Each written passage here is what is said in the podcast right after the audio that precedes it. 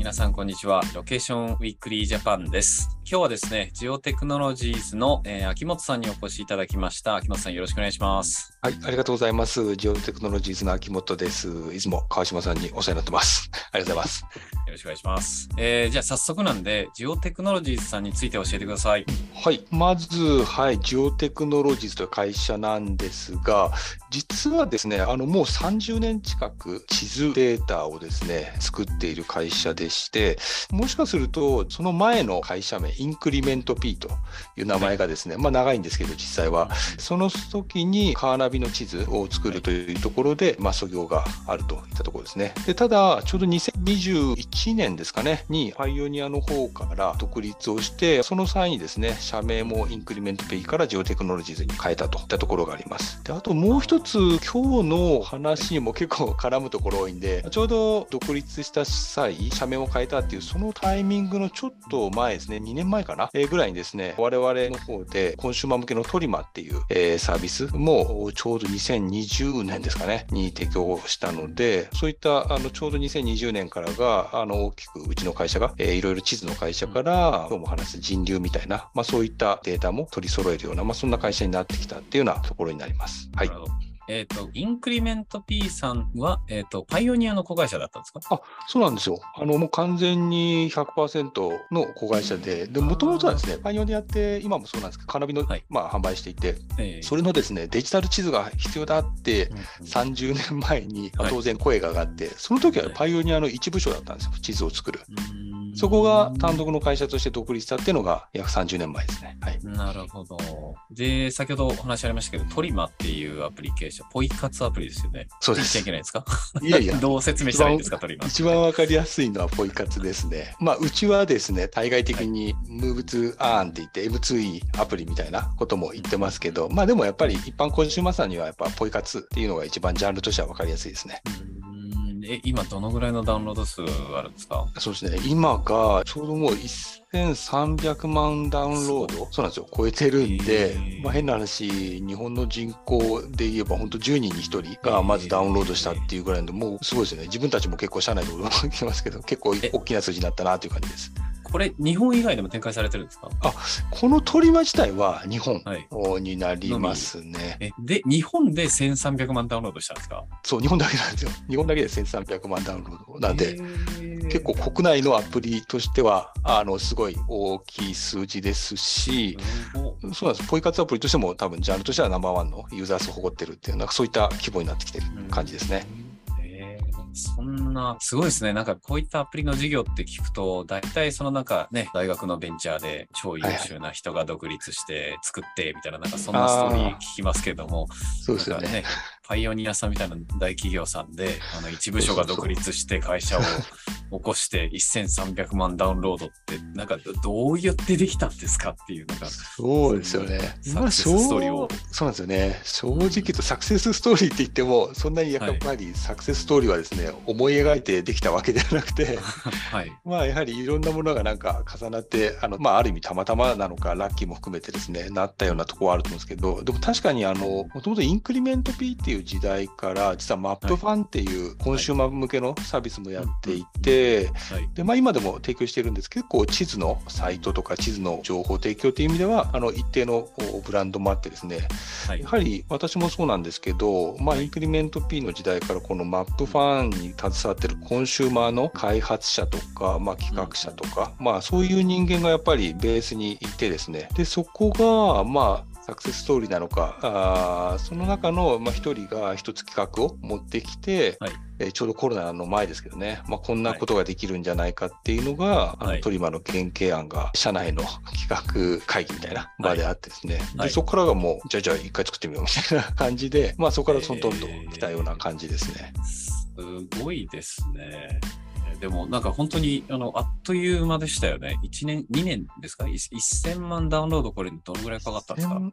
？1000 1000万がですね、確かね、1000万ダウンロード到達したのが2年かからなかったのかですね。はい。なので、我々もはい1000、初め100万超えたあたりとかから、うんあの、あ、本当にだいぶユーザーにえー支持されてきてるなっていうのが分かってきて、でそこからはもう結構ですね、一つ、その、そうですねラ、ラッキーなところで言うと、多分2020年ぐらいからですね、割とポイ活っていうワードが、なんかこう市民権を得てですね、まあ、割と流行りになってたっていうところもあって、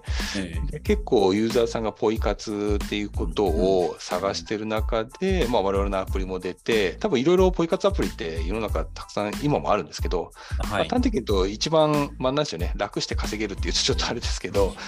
が、まあ、我々のアプリってこともあって、ってそこから結構もうユーザーさん同士でいろいろこう SNS の投稿があったりとか、はい、まあ、あとは本当その後はテレビのメディアなんかにも結構今もたまにあるんですけど、はい、あの取り上げてもらう機会が増えてきて、うん。うん、でそこからは本当にどんどんどんどんあの100万が200万300、500万っていう形でそうですね1年2年ぐらいの時にはもうだいぶスケールするようなあの成長してました。うんなんか、すっかりコンシューマーアプリの会社っぽく見えてますけど、あれですよね、秋元さんって結構なんかすごい真面目な、あの、あ工学博士だったんですよね。そうそう。ど、どんな博士だったんですね。はい、最近、あの、自分も名刺にですね、あの、工学博士って入れて、こう、やってるともあってですね、えー、皆さんにそう認知いただいてるところもあるんですけど、はい。いや、あの、まあ、そうですね、まあ、真面目な、はい、あの嘘じゃなく本当に取ったんですけど。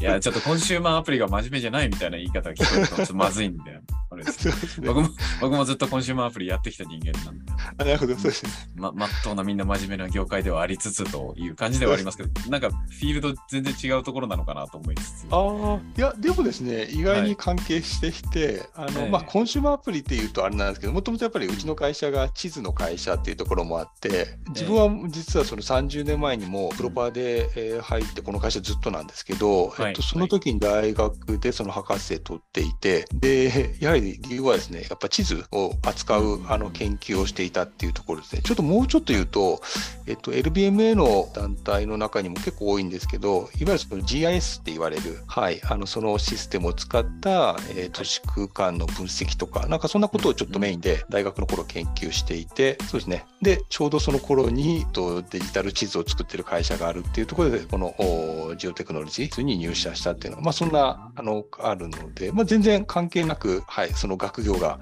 今もわずかながら 生かされてるのかもしれないという感じです。ちょっと、あの、そんな、もう1300万ダウンロードのアプリを、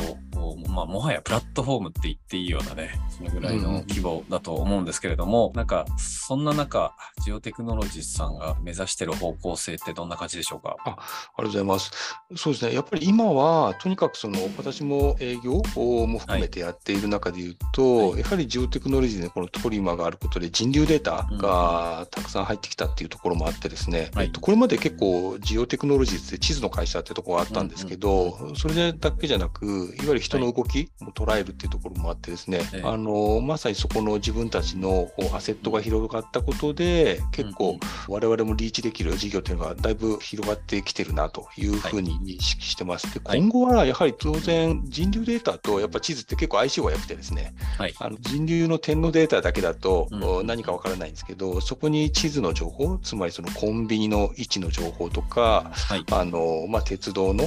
情報を含めると、はい、人がそのどういった移動をしたかっていうことに、この人流にこうタグ付けできるみたいなことがあるので、まあ、まさにちょっと今後はですね、地図と人流をしっかりこう絡ませてっていうんですかね、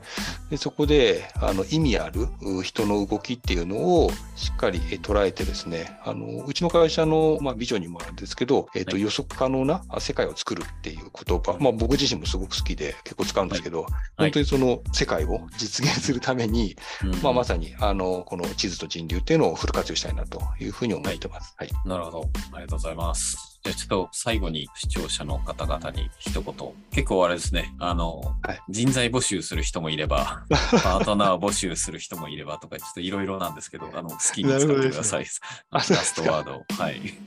そうですね。あの、でもきっとこれを多分、あの、視聴されてる、まあ見、見てる方って、やはり、はい、あの、その LBMA、えー、いわゆる位置情報、うん、えになる方が多いのかなと思うんで、うんうん、ぜひなんか、あの、うちの会社、あの、人もですね、もうどんどん採用してるのもあるので、で、なんかやっぱり一緒にこう、新しいことやりたいというところで、興味ある方なんかはぜひぜひ声掛けもしていただきたいですし、やっぱり我々あの結構コンシューマーのトリマー持っているのと、マップファンっていうのを持っているのと、はい。最後にですね、結構ここ最近またコンシューマー向けのアプリケーションっていうのをちょっと出していて、えっと、それはまた民ポ系っていうアプリがあるんですよ。これみんなの歩数計っていう。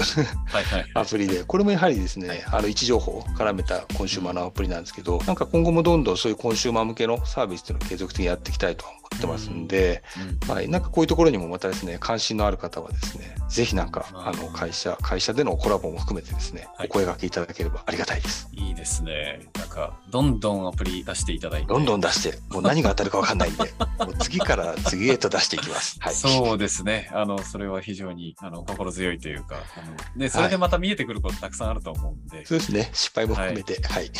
そんなね、どんどん成功させていきましょう。いいはい、